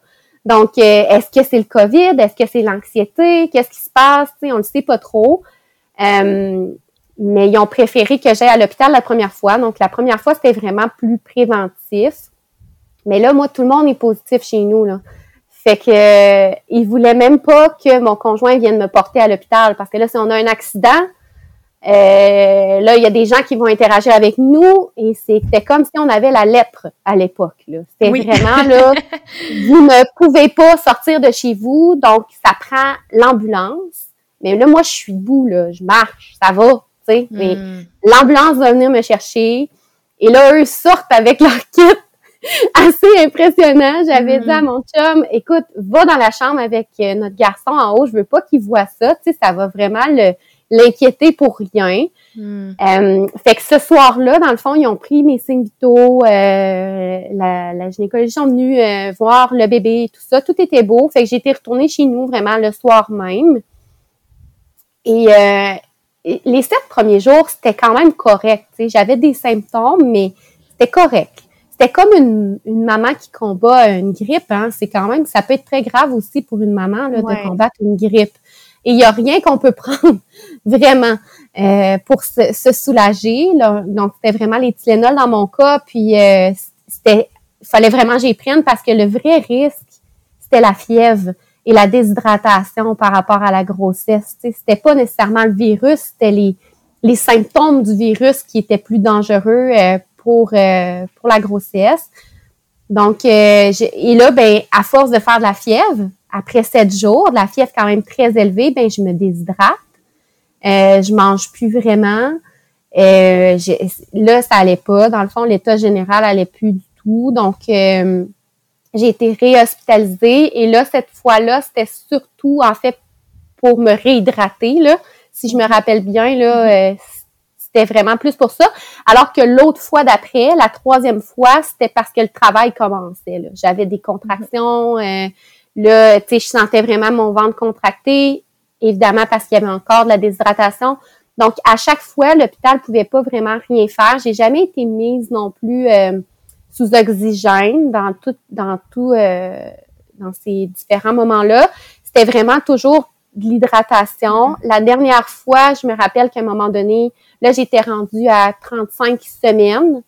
La dernière fois que j'ai été hospitalisée, donc test positif 33 semaines. Dernière fois hospitalisée, on est rendu à 35 semaines déjà, là, fait que c'est hyper éprouvant. euh, à ce moment-là, -là, c'était la seule chose que les médecins disaient, c'est il faut qu'on réussisse à te garder jusqu'à 37, tu sais, parce que les, les, les, contractions étaient un petit peu plus euh, intenses. Clairement qu'il y a eu du travail à ce moment-là, parce que quand j'ai eu mon induction à la fin, il y avait du travail de fait à 37 semaines. Donc, probablement que ça, ça remontait justement à ce moment-là. Donc, une fois que j'ai été bien hydratée et tout ça, ben ils m'ont retourné à la maison la dernière fois. Et là, ben j'étais vraiment suivie. Euh, tu sais, les médecins là-bas, euh, moi, j'avais été hospitalisée au CHUM. J'ai été chanceuse parce que c'est eux qui avaient le plus d'expérience euh, au niveau des grossesses à risque en lien avec le COVID. Là, je pense au niveau de la province, c'est probablement eux qui en ont le plus traité. Là, les médecins qui étaient là étaient dépourvus, puis c'est eux qui en avaient traité le plus. Peut-être avec Sainte-Justine, là, à Montréal, ils étaient quand même... C'était bien rodé. Là. On voyait que ça fonctionnait vraiment bien. Il y avait quelques centres désignés là à ce moment-là. C'est pas comme un hôpital de référence. C'est pas l'hôpital où on aurait transféré normalement, où on aurait euh, envoyé quelqu'un, mais dans ce contexte-là, on y allait vraiment avec euh, certains hôpitaux qui étaient plus euh, spécialisés en grossesse et COVID là, à ce moment-là. Puis pendant le COVID, il y a eu mon foie a comme un, peu arrêté de fonctionner. Il fonctionnait plus super bien à certains moments. Tu sais, je le voyais dans mon urine était vraiment foncée. Euh, ils m'ont fait faire euh, des échographies euh, par rapport au foie, aux organes et tout ça. Il y avait de la difficulté à bien voir à cause que le bébé prenait vraiment toute la mhm. place. Là. Ça a été tellement douloureux, l'échographie, parce qu'il fallait qu'il me bouge dans tous les sens, qu'il fasse bouger le bébé pour réussir à voir les organes. Euh, mes, mes enzymes hépatiques avaient augmenté à un certain moment pendant l'hospitalisation. Donc, euh, ils, ont, ils ont fait vraiment plusieurs tests. Et à ce moment-là, ben, personne ne sait vraiment est-ce que c'est le COVID qui occasionne ça? Est-ce qu'on est face à une maman qui avait d'autres prédispositions avant? Qui n'ont pas été identifiées parce que, euh, il n'y avait pas de raison de faire ces tests-là? C'était comme pas clair, mais finalement, mon état les tests sanguins sont revenus relativement normaux. Euh, donc, le, suivi a toujours resté à la sage-femme. Là, pendant que j'étais en, centre hospitalier, il y avait des médecins puis tout ça, puis ils faisaient le lien. Mais Jannick recevait les documents. C'était comme elle qui avait encore euh, le suivi là-dedans. Et euh, tant que il n'y avait pas de OK, on fait une césarienne ou on l'accouche d'urgence, quoi que ce soit, c'est comme les médecins disaient tu vas passer à travers. C'est, mm. c'est juste que là, en ce moment, tu combats, puis il n'y a rien à faire d'autre que d'attendre, dans le fond, par rapport à ce qui se passe. Donc, à partir du moment où ça s'est mis à mieux aller, à, partir de 35 semaines, euh, c'est ça, j'ai eu un, j'ai enfin pu revoir Yannick à ce moment-là. Donc, de 33 à 35 semaines. Par contre, je lui parlais quasiment à tous les jours. Là. Mm. À tous les jours, on se parlait. C'est, c'est même, tu sais, elle faisait des appels pour moi, pour, euh, je me rappelle là, que jamais j'aurais eu ce support-là si j'avais décidé initialement de garder un suivi médical. Euh, j'aurais eu aucun échange avec le médecin responsable de ma de ma grossesse parce que à ce moment-là, c'était d'autres médecins qui géraient le problème de la COVID, alors que là, même si j'avais des médecins qui géraient tout le volet médical de la COVID, j'avais ma sage-femme en parallèle à, qui je pouvais poser des questions, puis qui m'aidait aussi là, euh, dans les différents défis que j'ai pu avoir et tout ça. À la fin, ils m'ont demandé, est-ce que, tu sais, dans le fond, le CHUM m'a demandé, est-ce que tu veux accoucher ici? Ou est-ce qu'on retransfère ton dossier à l'hôpital initial où tu devais accoucher? Euh, fait que, tu sais, j'ai pu prendre ce choix-là à ce moment-là, mais c'était vraiment, le, il n'y a jamais été question, là, la médecin qui, a, comme traité de COVID, elle, elle avait dit à Jannick qu'il n'y a pas de problème à ce que ce soit vous là, qui conserve euh, le suivi médical. Donc, euh, c'est ça, à 35 semaines, je revois Jannick et je, lui dis ça, tu sais, que mes urines sont quand même restées euh, foncées. Et moi, j'ai aucune idée, là, tu sais, les, les bilans, là, puis tout ce qu'ils m'ont dit à l'hôpital, je me rappelle de rien. Je sais rien. Mais elle, elle recevait les documents, tu sais, puis elle était capable de suivre ce que moi, je disais avec les éléments médicaux qui y étaient associés. Donc, euh, elle, ça l'a allumé par rapport aux enzymes hépatiques qui étaient revenus euh, à la normale ou en tout cas qui, qui, qui, avaient diminué beaucoup là au moment où il m'avait euh, donné mon congé. Les enzymes hépatiques, la première chose à laquelle les médecins pensent, c'est la prééclampsie. Euh, puis après, ben c'est ça, il y a la cholestase et ces choses-là des fois qui viennent, là, mais initialement, ce qui avait été vérifié, c'était la prééclampsie, puis j'avais aucun facteur de risque là, par rapport à ça. Donc, ça n'avait pas du tout inquiété les médecins. Puis, je pense pas que la cholestase avait été euh, non plus considérée au niveau du CHUM à l'époque. Je pense que c'était vraiment euh, les, les, enzymes hépatiques justement liées plus à la COVID, euh, que ça avait été un peu associé à ça. Puis je me souviens pas si c'était complètement retourné à la normale, mais c'est sûr que ça avait redescendu là à ce moment-là. C'est ça, ça avait redescendu, puis eux m'avaient libéré avant que ça revienne à la normale parce qu'ils s'étaient dit, tu sais, les enzymes hépatiques, des fois, c'est ça, ça ça augmente quand on combat une charge virale. Donc, euh, dans le contexte où c'était un virus qui était quand même très prenant à l'époque, ben c'était tout à fait normal de voir ça. Puis étant donné qu'il avait rediminué, ben pour eux, ils se disaient OK, ça entre dans l'ordre. Mais euh, pour Jannick, c'était quand même pas normal que l'urine soit restée euh, aussi foncée. alors que, quelques jours s'étaient quand même écoulés depuis mon congé avec le CHUM. Il y avait, quelque chose, fait qu'on a décidé de refaire des, des prises de sang. Et là, c'est là qu'elle m'a appelé et m'a dit, ben, les enzymes ont réaugmenté. Donc, j'ai pas le choix d'envoyer le dossier euh, en clinique gare. Donc, en grossesse à risque, mais à ce moment-là, il n'y avait pas de transfert. C'était vraiment, eux travaillent comme conjointement. Donc, c'est vraiment, on transfère ton dossier euh, en clinique gare, tu vas être vu là-bas. Et euh, on va voir, on va avancer là-dedans, tu sais. On ne sait pas ce qui se passe. Personne ne sait ce qui se passe. Il n'y a pas eu beaucoup de femmes enceintes qui ont été malades comme j'ai été euh, malade. Donc, est-ce que c'est encore normal, les enzymes? Est-ce que ça peut rester longtemps? Euh, personne ne savait rien. Donc, mon dossier, c'est ça, il s'est ramassé en clinique gare. Donc, j'ai été chanceuse parce qu'à mon premier rendez-vous, la gynécologue qui était de garde, c'était la gynécologue avec qui j'avais eu les premiers rendez-vous au début de la grossesse avant de décider de m'en aller en maison de naissance. Donc, euh, elle, elle se rappelait de mon dossier parce qu'elle avait essayé de, pas de me faire changer d'idée. Quand j'avais dit que je voulais aller en maison de naissance, elle m'avait dit euh, Bon, qu'est-ce que je fais là qui fait que tu veux t'en aller en maison de naissance? Elle, avait essayé de voir qu'est-ce qu'elle pouvait faire pour m'accommoder. Elle avait vraiment euh, était correct à ce niveau-là. Fait quand elle m'a vu, elle a dit depuis le début, je te le dis que t'es pogné avec moi. Regarde où ce qu'on est là à la fin de ta grossesse. Fait que là, j'ai dit, euh, j'ai dit, tu dois être contente là. Regarde dans quelle merde je me retrouve. Tu sais, c'est toi qui aurais eu à gérer ça. Fait que là, elle dit non, non, elle dit c'est pas mal plus dur à gérer. Là, faut que je reprenne le dossier du début parce que je connais rien de ta grossesse. Tu sais. Fait que, fait que j'ai été pendant une semaine de temps à devoir aller à l'hôpital tous les jours. Ils surveillaient. Euh, il, fait, me faisait des tests sanguins, des tests euh, d'urine. Euh, il surveillait vraiment mes, toutes mes données médicales. Là. Je, je, je pense pas que c'est pas tant pertinent, mais c'était, il essayait de comprendre. Oui, c'est ça. Il cherchait qu'est-ce qu'il y avait. Là. Ouais, il y avait vraiment une recherche. En tout cas, tu as rencontré oui. le monde.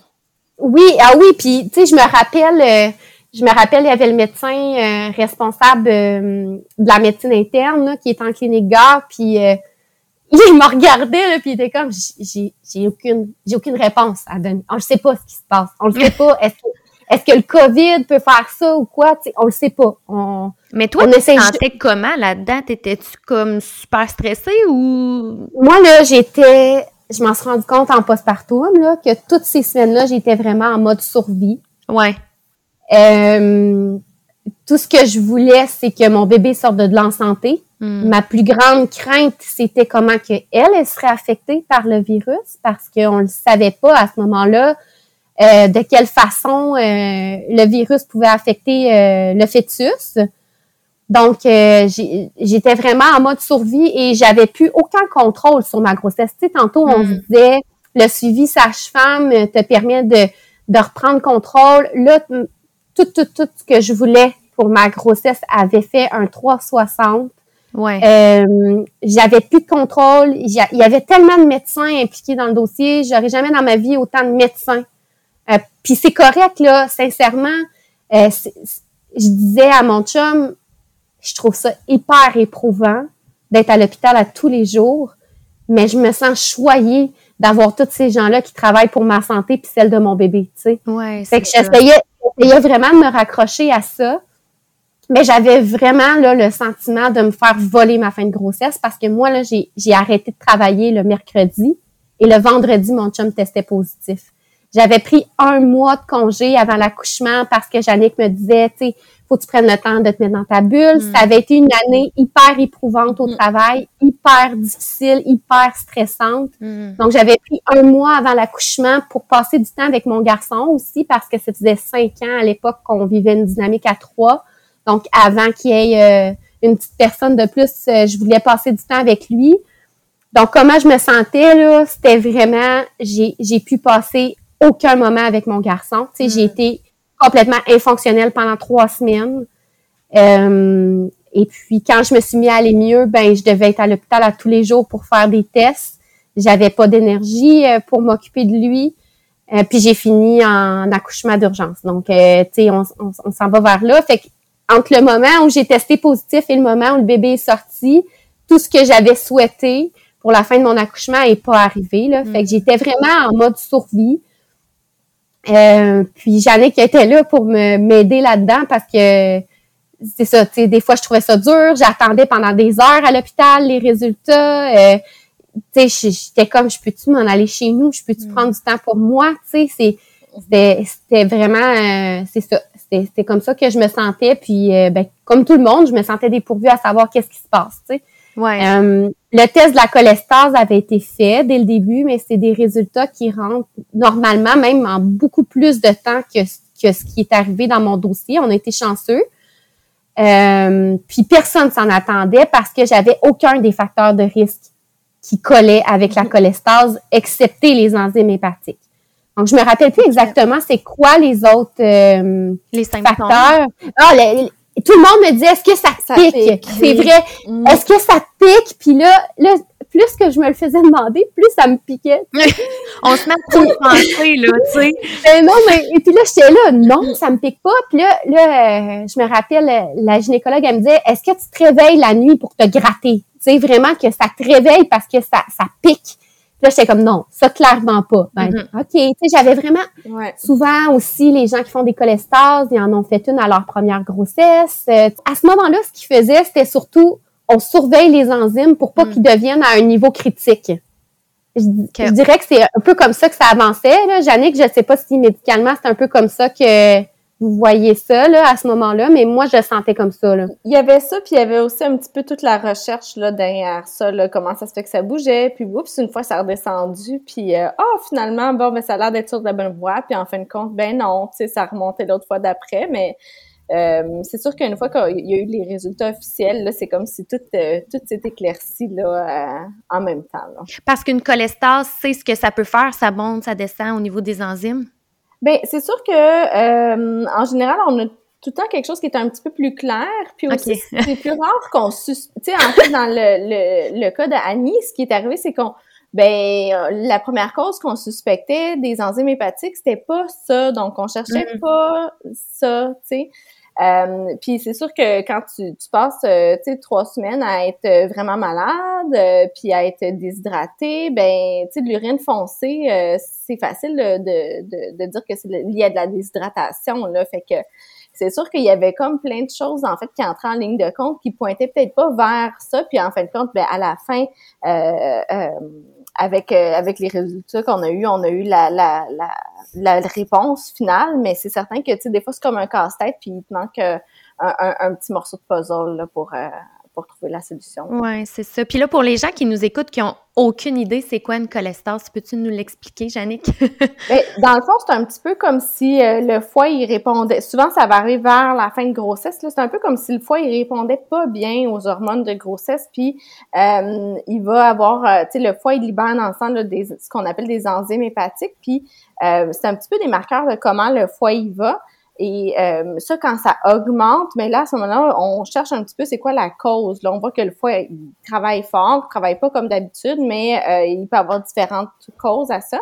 Puis, ben, la cholestase, ça, ça, donne ça, ça donne un petit peu des, des, marqueurs dans le sang qui sont plus élevés au niveau du foie. Puis, euh, chez les femmes enceintes, mais ben, ça va faire piquer la plante des mains, surtout, puis la, la paume des mains, la plante des pieds. Ça pique aussi beaucoup la nuit. Donc, ça, c'est vraiment typique là, comme comme symptôme de cholestase, c'est ça pique la plante des la paume des mains, la plante des pieds, puis surtout la nuit. Fait que ça, c'est vraiment comme un, scénario typique. Euh, puis ça va arriver plus vers la fin de grossesse. Puis c'est sûr que là, après ça, si on la, si on s'en rend pas compte, mais il peut y avoir plus d'impact, des impacts sur le bébé, là, comme des retards de croissance, des choses comme ça.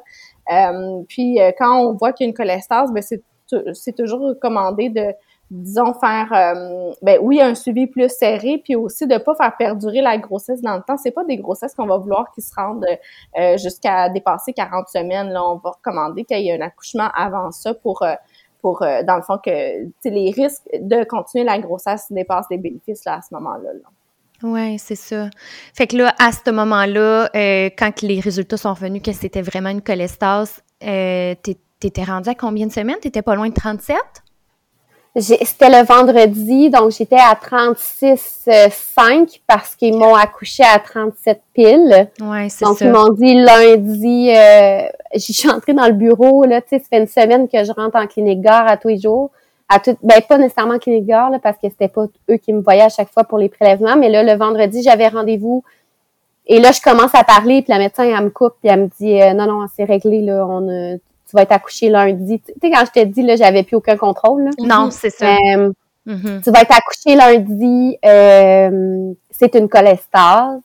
Donc là, j'ai été vraiment surprise. J'avais eu le temps de faire quand même quelques recherches. On avait eu le temps de, de, de quand même parler de certains scénarios. Mais c'est ça que, j'allais te demander. Est-ce que tu savais c'était quoi une cholestase avant ça ou? Ben écoute, euh, on en avait parlé un peu là parce que les différentes maladies, ben maladies, les différents éléments là, qui pouvaient mhm. affecter les enzymes. Là, mais à ce moment-là, -là, j'étais tellement épuisée hmm. que j'ai fait comme OK, sortez là de là. Je, voyais comme une libération aussi. On avait une réponse à ce qui se passait. Ça fait des jours qu'on ne sait pas ce qui se passe. Euh, et là, dans le fond, tu sais, c'était plus le COVID qui devenait un risque pour mon bébé, là, c'était rendu la cholestase. Fait que là, j'étais comme, OK, sortez-la de là. Depuis le début, j'ai l'impression que c'est mon corps qui est supposé la protéger, qui est en train de, lui nuire. Hmm. Fait que fait que moi, j'étais totalement en accord avec euh, le fait que, que, que, je sois déclenchée. Et là, ben c'est sûr qu'il n'y a pas tout ce qui est euh, ils n'ont pas eu à rien faire pendant la fin de semaine parce que j'étais déjà dilatée et tout ça. Donc, euh, il y avait déjà, comme je disais tantôt, probablement une part de travail qui avait débuté pendant les, moments de déshydratation du COVID. Mm-hmm. Et là, je posais la question, tu sais, aux différents médecins qui étaient là. Je leur demandais, mais est-ce que c'est le COVID qui a fait ça, tu sais, parce qu'on se rappelle que mon foie a comme arrêté. À un moment donné, il a fait comme, OK, moi, je quitte ton corps pendant le COVID. Est-ce que le fait que le foie a arrêté de bien fonctionner, tu sais, il y a une cholestase qui ça a amené une vulnérabilité, qui a amené une cholestase, étant donné que j'avais aucun facteur de risque. Souvent, il y a le facteur génétique la cholestase. On n'avait personne dans notre famille euh, non plus qui avait euh, eu ça. Et tu sais, les médecins, euh, à ce moment-là, m'ont répondu, c'est dans 10, 20 ans qu'on va pouvoir répondre à ça. Tu sais, hmm. en ce moment, tu fais partie des statistiques qui vont nous permettre un jour de pouvoir avancer certains savoirs, mais à l'heure actuelle... une réponse que tu n'as pas, dans le fond. C'est encore une réponse que j'ai pas. Tu sais, il y a deux possibilités. Est-ce que le COVID va avoir permis d'identifier quelque chose qui était déjà présent, qu'autrement, dans le fond, on n'aurait pas identifié, puis qui aurait peut-être pu être à risque pour ma grossesse, tu sais, sans qu'on s'en rende compte, peut-être. Ou est-ce que le COVID est le facteur qui a occasionné la cholestase qui a fini en, gros, en, accouchement euh, euh, induit à 37 semaines, euh, chimique, à l'inverse de tout ce que hmm. j'aurais pu espérer? Euh, on le sait pas, tu sais. Euh, la, seule, la seule chose qu'on sait, c'est que par la suite, il y a quelqu'un d'autre dans ma famille qui a euh, eu une suspicion de cholestase. Donc, euh, à ce moment-là, ça m'a allumé, tu sais, parce qu'on dirait que tout le monde savait c'était quoi une cholestase à cause que j'ai fini en accouchement par une cholestase. Mm-hmm. et puis, j'arrêtais pas de dire à tout le monde dans mon entourage, je suis tannée qui me demande si ça pique. Tu sais, ça pique. Puis ça l'a allumé euh, quelqu'un dans ma famille qui était enceinte à l'époque, tu sais, qui s'est mis à avoir euh, les pieds et les mains qui démangeaient vraiment beaucoup et euh, qui a finalement été accouché là, par suspicion de cholestase. Donc, peut-être que dans le fond, tu sais, la cholestase, elle était déjà là avant le COVID. Là, peut-être. c'est ça. On, le sait pas. On le saura probablement jamais, en fait. Exactement. Probablement pas, non. C'est ça.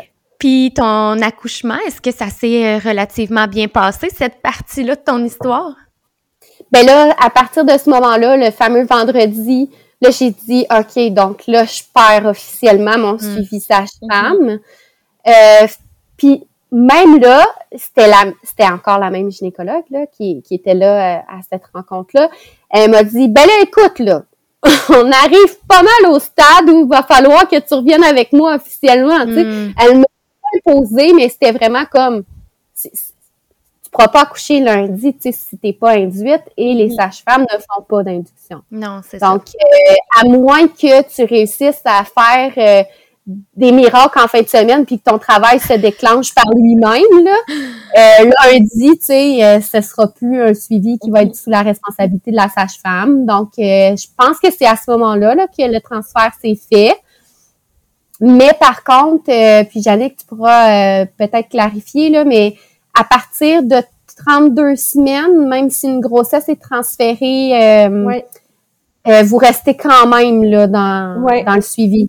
Exact. Dans le fond, nous, c'est sûr que si on transfère quelqu'un en cours de grossesse, là, j'ai donné l'exemple tantôt de la, de la haute pression, fait que disons qu'on va reprendre cet exemple-là si c'était un transfert avant 32 semaines, on va vraiment transférer complètement les soins puis prendre quelqu'un d'autre qui est sur notre liste d'attente, qui avait fait une demande de suivi sage-femme. Donc, c'est possible de, prendre quelqu'un d'autre euh, pour faire son suivi. Mais après 32 semaines, ben d'un côté, c'est sûr qu'on a développé une relation avec quelqu'un depuis le début de la grossesse où là, il y a un lien de confiance qui s'est bâti. Puis, euh, on, ce qu'on fait à ce moment-là, c'est qu'on va faire vraiment le suivi euh, si on veut un suivi conjoint, puis souvent on va pouvoir offrir ce qu'on appelle un accompagnement de courtoisie, c'est-à-dire que si il y a une induction à l'hôpital, bon c'est sûr qu'avec la COVID ça a été différent là, pendant certains euh, certains moments, mais s'il y a une induction à l'hôpital, euh, dans la majorité des cas, on va être capable de venir offrir un support euh, qui est plus au titre un petit peu comme une accompagnante là, à, la naissance à ce moment-là. Euh, juste en gardant en tête qu'on était là depuis le début du suivi, mm. puis euh, qu'on est là, euh, dans le fond, dans, une, dans un but de continuité là, de la relation qu'on a avec, avec la clientèle. Donc, ce qu'on peut faire, c'est oui, être présente à l'accouchement, si, si c'est possible pour tout le monde, là, puis si les parents ils le souhaitent. Puis après l'accouchement, au moment où les parents retournent chez eux, à ce moment-là, on va pouvoir reprendre les soins. Fait qu'on peut refaire les visites à, la maison, euh, puis euh, reprendre le suivi jusqu'à six semaines comme on le fait normalement. Donc ça, c'est s'il y a un transfert après 32 semaines, c'est ça qui va euh, arriver là. Est-ce que c'est ça qui, est arrivé en fait? Est-ce que tu étais présente pour, pour l'accouchement à Annie? Non, c'est ça. Malheureusement, c'est ma fin de semaine de congé, là. Donc, euh, j'ai, euh, j'ai, on dirait que je suis toujours en congé dans l'histoire, mais c'est euh, une fin de semaine sur deux que j'ai mon congé, fait que c'était ma fin de semaine de congé. mais par contre, dans le fond, c'était ma collègue qui était là, là pour assurer le suivi là, avec Annie à ce moment-là. qui, de mémoire, je pense que tu avais peut-être pas eu besoin de son soutien ou quoi que ce soit là au moment de la ben, c'est la stagiaire. Oui, ok, ok, oui, ça se peut à ce moment-là. L'histoire date quand même un petit peu, là, donc je ne sais pas de, tout, tout, tout, en détail. Puis, non, euh, puis en fait, euh, après la, après l'accouchement, à ce moment-là, oui, euh, j'étais allée faire les visites à la maison là, parce que j'étais revenue aussi de mon congé. Ben, le lendemain de l'accouchement, le mardi matin, elle, était à l'hôpital. Elle est venue nous voir. dans le fond, Jannick recommençait là, ses, gardes. Donc, elle est venue nous voir à ce moment-là. Puis à l'époque, c'est ça, ma doula pouvait pas être présente, hmm. mais la sage-femme pouvait être présente parce que sont, sont considérés comme du personnel médical au niveau euh, des centres hospitaliers, donc ça entre pas, euh, ils sont pas considérés comme des accompagnants ou comme mhm. à l'époque c'était comme tu as le droit à une personne, mais la, la sage-femme était pas parmi ces personnes-là, donc je j'ai été en contact, c'était la stagiaire, je me rappelle pas pourquoi que c'était pas Zaza là, qui était là. Euh, je pense qu'il y a un moment, en tout cas, je me rappelle pas le contexte exactement, mais la personne qui était là de la maison naissance, c'était la stagiaire avec qui j'avais aucun lien. Mhm. Elle était vraiment mhm. super fine, mais tu sais, fait que dans le, tu sais, c'est une induction, là. Fait que tu rentres mhm. pas à l'hôpital puis t'es en travail, là. Moi, je rentre à l'hôpital, là, puis on est en train de régler des affaires de maison, puis on regarde des maisons à vendre, puis, euh, tu sais, euh, c'est, c'est, ça peut être vraiment très long, donc, euh, la journée passe et tout ça, puis on dirait que quand vient le moment où tu es en travail, ben là, tu juste plus la tête de coller ta sage-femme pour qu'elle s'en vienne à l'hôpital. Tu sais, t'es mm-hmm. comme beaucoup dans ta tête. Donc, euh, ce moment-là est comme pas venu. Peut-être que ce moment-là serait plus venu si ça avait été Jannick là, qui avait été de garde. Euh, mais tu sais, moi, j'ai accouché probablement dans le meilleur hôpital euh, où je pouvais accoucher au Québec au niveau de l'approche. ils sont reconnus pour leur approche. Euh, ils étaient jamais dans notre chambre. Ils nous ont vraiment laissé notre bulle, malgré que j'avais eu une induction, malgré que, tu sais, j'étais euh, branchée et tout ça. Euh, elle, tu sais, elle venait juste quand j'en avais besoin. Elle savait mm. que, elle savait le contexte de l'accouchement aussi. Donc, elles ont tout fait là, pour que mon, mon plan de naissance, qui a jamais existé finalement, mais mes souhaits de naissance, si on veut, mm-hmm soit respecté, tu sais. Euh, euh, fait que c'est que non, euh, j'avais mis mon accompagnante à la naissance, mais tu sais, moi, mon accompagnante, elle avait tellement bien travaillé avec mon conjoint. Tu sais, quand on est entré mm-hmm. dans la chambre, c'est lui qui avait tout installé. Euh, c'est avec lui que le personnel médical s'ostinait. Là, quand je dis s'ostinait, mais il était hyper respectueux. Mais tu sais, quand on augmente l'oxytocine et tout ça, euh, tu sais, lui, euh, il posait des questions. On est-tu vraiment rendu là Tu sais, est Il est capable de faire valoir son point puis de. Il savait ce que je voulais. On s'était donné des cues aussi que tu sais, on s'était. Puis ça, c'était vraiment la doula qui nous avait permis de faire ça. Puis on, on j'aurais abordé les différents aspects, comme les positions de l'accouchement puis tout ça avec la sage-femme aussi normalement, mais là, moi, avec le COVID, c'est comme si le hmm. suivi euh, a pris le bord entre 33 puis 36 mhm. semaines, là, tu sais, au moment où ça aurait été abordé. Fait qu'une chance que j'avais eu l'accompagnante à la naissance pour tous ces éléments-là. L'accouchement est arrivé tellement vite. 37 semaines, là, il aurait pu me rester un mois de grossesse normalement, tu sais. Un mois, là, ça paraît, là. Fait que... Euh, fait que, fait que c'est ça. Fait que dans le fond, il y avait vraiment juste mon conjoint euh, à l'accouchement. Puis euh, ça a été euh, pire qu'à mon premier. Ça a été vraiment un accouchement hyper difficile, hyper douloureux, hyper long. Euh, tu sais, c'était tellement chimique. Là. Mon corps, il était pas rendu là à accoucher. Que ma fille, elle s'est faite réveiller. Puis à cette heure, avec le tempérament qu'elle a, ben elle avait probablement le même tempérament au moment où elle s'est fait réveiller pour se faire dire tu dois sortir de là en ce moment. Euh, non, je ne sortirai pas de là aujourd'hui. Maintenant qu'on la connaît un an plus tard, on se doute un peu de comment ce que pourquoi ça a été dur cet accouchement-là. Mais euh, c'est ça, ça a été vraiment, vraiment, vraiment difficile. Puis tu sais, j'ai-tu vraiment eu le temps entre 33 semaines puis mon accouchement de me remettre du COVID, de, mm. l'épuisement relié à ça, tu sais, autant physiquement, mentalement, émotionnellement. Mm-hmm. Euh, fait que, tu sais, euh, après, comme plus, tu sais, quasiment, quasiment 12 heures de travail, euh, quand le travail actif est vraiment arrivé, puis probablement que si j'avais eu ma sage-femme ou ma doula, c'est là que ça aurait fait la différence, là j'ai regardé mon chum à un moment donné puis j'ai dit je suis plus capable. Hmm. Comme mon corps il est plus là, là. Je, je peux plus tolérer ça, je suis épuisée, tu sais. Euh, puis là, ben, euh, j'ai demandé à avoir l'épidurale, mais probablement que j'étais vraiment dans le, dans le stade où j'allais accoucher, là. Tu étais rendue à la fin, là. Vraiment, parce ben, c'est pour ça. que pour ça que je dis que si la doula ou la sage-femme avait été là, tu sais, il y a personne. Souvent, c'est ce qu'on reproche aux personnes médicales de tout le temps être en train de checker, on est dilaté à combien pendant l'accouchement alors que ça fait vraiment mal. Ben à cet hôpital-là, ils m'ont quasiment jamais jamais regardé. Tu sais, moi, à un moment donné, c'est moi qui leur demandais parce qu'on dirait que ça m'encourageait, mais finalement, ça m'encourageait pas du tout. mais tu sais, et à la fin, à ce moment-là, quand j'ai demandé l'épidurale, je serais curieuse de savoir j'ai été rendue à combien parce hmm. que parce que j'ai accouché comme ils m'ont donné l'épidurale, j'ai fait un choc euh, comme je sais pas. En tout cas, j'ai perdu la carte. Ils ont été obligés d'enlever l'épidurale puis de, de rappeler l'anesthésiste parce que là, dans le fond, j'ai ça, même le bébé là, c'est ouais, ça fait baisser la pression des fois un petit peu. C'est ça exactement. Euh, puis là, pendant que j'étais en train de faire le choc, sais, pour vous dire comment que l'épidurale, comme, elle, a vraiment servi à rien. À un moment donné, j'ai dit, ben, ça pousse. fait que là, fait que là, l'infirmière a dit, parce que l'infirmière était tellement préoccupée par le bébé, parce que, tu sais, moi, si mes signes vitaux vont pas bien, ben, les signes vitaux du bébé vont pas bien non plus. Puis là, elle essayait d'appeler la gynécologue, et soit dit en passant, la gynécologue qui était de garde à l'accouchement, c'est la même gynécologue depuis le début. Donc, j'ai vraiment été chanceuse. Ça a toujours été elle. Elle était couchée quand il essayait de l'appeler pour, elle était, était dans l'hôpital, mais elle faisait une sieste. Fait que là, ils étaient tellement préoccupés, eux, par les signes vitaux du bébé, que moi, j'étais en train d'accoucher, personne ne s'en rendait compte, tu sais. Fait que là, à un moment donné, j'ai dit, je pense que ça pousse, tu sais, mais moi, je suis, je suis pas là, tu sais, je suis, je suis pas là, là. Non, Vraiment, là, je suis, je suis couchée, il m'envoie de l'eau d'en face pour essayer de me ramener, tu sais. Je vois juste mon chum dans le coin de la chambre, là, de le voir là comme mon Dieu que tu dois te sentir dépourvu là. Tu sais s'il y avait eu une accompagnante à la mm. naissance ou quelqu'un, tu sais juste il est tellement mis à l'écart dans le moment où il voit, tu sais, puis il sait tout ce qu'on vient de traverser là. Je, le voyais juste du coin de l'œil. C'est, c'est tout ce que je me rappelle comme de ce moment-là. Quand j'ai dit ça pousse, elle dit ah ben je vais aller voir. Là, elle dit mon Dieu, on a une tête.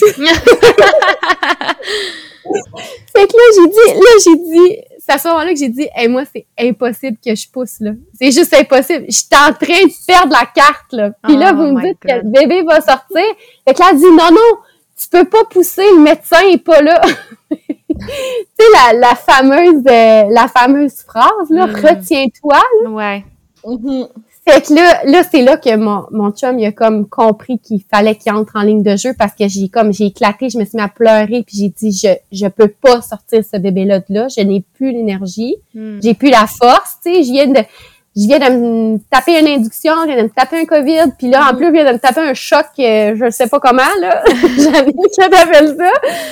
Fait que, fait que là, mon chum, il est comme arrivé, puis euh, finalement, le médecin, elle est, elle est arrivée, puis c'est le seul moment où on m'a demandé de mettre un masque. Là, on est encore dans le début. Euh, on est encore dans le début du COVID où c'était vraiment les mères vont mettre le masque tout le long. Mais nous, il y a, y a tellement jamais eu personne dans la chambre pendant l'accouchement, tu sais, que j'ai j'ai pas été euh, j'ai pas du tout été confrontée à ça. Mais au moment de la poussée, euh, là, on m'a demandé de mettre le masque, mais tu rendu là, tu respires pas quand tu pousses, là, on va se le dire. fait, que, je le sentais, je le sentais pas tant, puis euh, elle, est sortie vraiment rapidement, là. Fait que, fait que tu sais, la fin s'est faite vite, mais dans des circonstances tellement, euh, tellement ce qu'on qu'on n'imagine pas, mm-hmm. tellement médical. Ouais, c'était vraiment pas ça que tu avais en tête, mettons, avec ton suivi sage-femme, là. Non, exactement. Puis, ben, c'était le dernier, tu sais. C'était le dernier bébé, fait que c'est ça. Il y a des deuils à faire. C'est ça, c'est que là, ça doit avoir impacté beaucoup tout ton postpartum. Euh, comment ça s'est passé de ce côté-là? Puis, tu sais, dans le fond, avec un suivi sage-femme, il y a quand même encore un bon suivi, même en postpartum, là, ce qui est vraiment pas le cas avec un, un suivi avec un médecin qu'on a normalement. Une rencontre à six semaines. Je pense que c'est quand même relativement très différent avec une sage-femme. Ben, il y a, y a quand même, avec euh, les médecins, tu as quand même à aller faire euh, peser le bébé euh, en CLSC, tout ça. Et là, ben normalement, c'est l'infirmière qui vient à la maison, mais là, dans le contexte COVID, c'était plus le cas.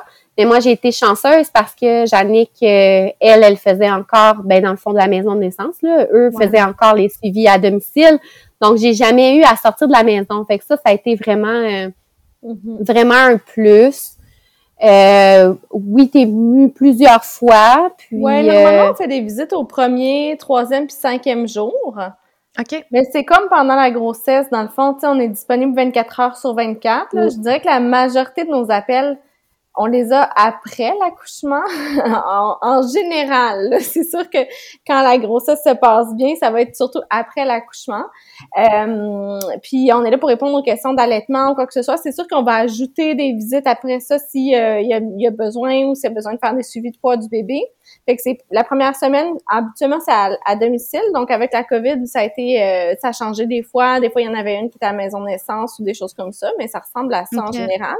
Puis on en a une autre à trois semaines, puis une autre à six semaines après l'accouchement. OK. Fait qu'il y a un suivi qui est beaucoup plus présent, là, dans le fond. Puis, tu sais, de pouvoir répondre à toutes les questions parce que, ben surtout, je pense à un premier bébé, là. On a beaucoup de questions, mais tu sais, même en fait, même euh, des fois, quand on en a déjà un, on, ça reste que chaque enfant est tellement mm-hmm. différent. Fait que, tu sais, des fois, on a vraiment beaucoup de questions. Pas toujours quelqu'un euh, à qui se référer. Fait que, fait que tu sais, ça, c'est vraiment une grosse différence, je trouve, là. Ouais, on a beaucoup, beaucoup de, de, de questions là, en fin euh, après l'accouchement. En fait, le, cordon du bébé, euh, la couleur des selles, la quantité des pipis, euh, les euh, au niveau des fesses, les pleurs. on a vraiment, vraiment, vraiment beaucoup, beaucoup de questions après l'accouchement. Fait que oui, je pense que ça fait une différence. Mais c'est sûr que même si dans le système, disons, plus traditionnel, il y a quand même aussi un certain suivi. Euh, la, euh, c'est sûr qu'il y a une facilité là, à rejoindre sa sage-femme un petit peu comme si normalement tu tu aurais appelé peut-être Info Santé. Ben là, à ce moment-là, nous, on est disponible pour répondre aux questions des parents. Oui, c'est ça. Puis toi, Annie, comment que ça a impacté ton, ton postpartum, toute ta fin de grossesse? Hein? Ben, euh, j'ai été en mode de... Tu sais, on est sur l'adrénaline aussi après un accouchement, là. Fait que ça allait super bien au début. ça allait vraiment bien. On est, on a acheté une maison. Euh, on était vraiment là. Ça allait super bien jusqu'à ce que mon chum recommence à travailler. Euh, là, à ce moment-là aussi, euh, les garderies étaient fermées. J'avais les deux enfants. Mon chum est sur des horaires de 24 heures. Donc, quand il quitte, c'est pour 24 heures. Fait que je me retrouvais avec les deux, les deux enfants. Puis à un moment donné, la réalité m'a comme rattrapée là. Euh, tu sais, j'avais pas pris le temps de vivre mes émotions à travers tous ces mois-là, de, de nommer peut-être aussi, tu sais, euh, les deuils mm. que ça que ça apporte. J'étais nostalgique de ma vie d'avant aussi, de, de notre dynamique à trois. Euh, fait qu'il y a eu un moment où ça a été plus éprouvant, puis je pense même que mon chum avait appelé lui-même Jannick là, parce qu'il savait plus comment gérer ça. Euh, puis tu sais, Jannick, elle, a été totalement honnête sur les limites là, de, ce qu'elle, elle pouvait nous apporter à ce, moment-là, parce que là, ça, ressemblait de plus en plus, à, à, une dépression postpartum. Et là, ben nécessairement, tu sais, c'est pas à prendre à la légère quand ça arrive, là, peu importe c'est qui. Donc, euh, rapidement, le, le le réflexe de Jannick, ça a été là, tu sais, je pense que tu es rendu qu'il faut que tu parles avec ton médecin de famille, vraiment. Euh, tu sais, les, les, les, comment je pourrais dire, les particularités d'une dépression postpartum. Est-ce que tu es là-dedans? Est-ce que tu pas là-dedans? Est-ce que, tu sais, là ça. Ça, là, ça, ça dépassait euh, le suivi sage-femme, mm-hmm. vraiment. Mais par contre, elle, elle était là, tu sais. C'est sûr que nous, on, est, on peut être à l'écoute, puis souvent, on va être capable de, de, de discerner un peu qu'est-ce qui est normal en postpartum, de qu'est-ce qui est euh, pas normal, puis référer aux bonnes personnes pour faire le suivi adéquat, puis les diagnostics s'il euh, y a besoin. Là. OK. Mhm. Oui, c'est ça. Ben merci beaucoup. Je pense qu'il y aurait encore beaucoup de choses qu'on aurait pu parler, mais là, je vois le temps aller, puis je me dis, mon Dieu, on en, mais on en a dit beaucoup, là, tu sais. Je pense que ça a permis de vraiment bien voir c'est quoi un suivi sage-femme, tu sais, la différence aussi euh, mhm. avec un suivi avec un médecin, puis euh, tout en, en entendant l'histoire euh, très particulière à Annie quand même, là, une fin de grossesse rocambolesque. Fait que je vous remercie vraiment beaucoup à toutes les deux d'être venues partager cette histoire-là. Je trouve que c'est tellement intéressant. fait que je vous remercie vraiment beaucoup. Ben, merci. Merci, à, toi. vous deux. Bye bye. Bye bye. bye.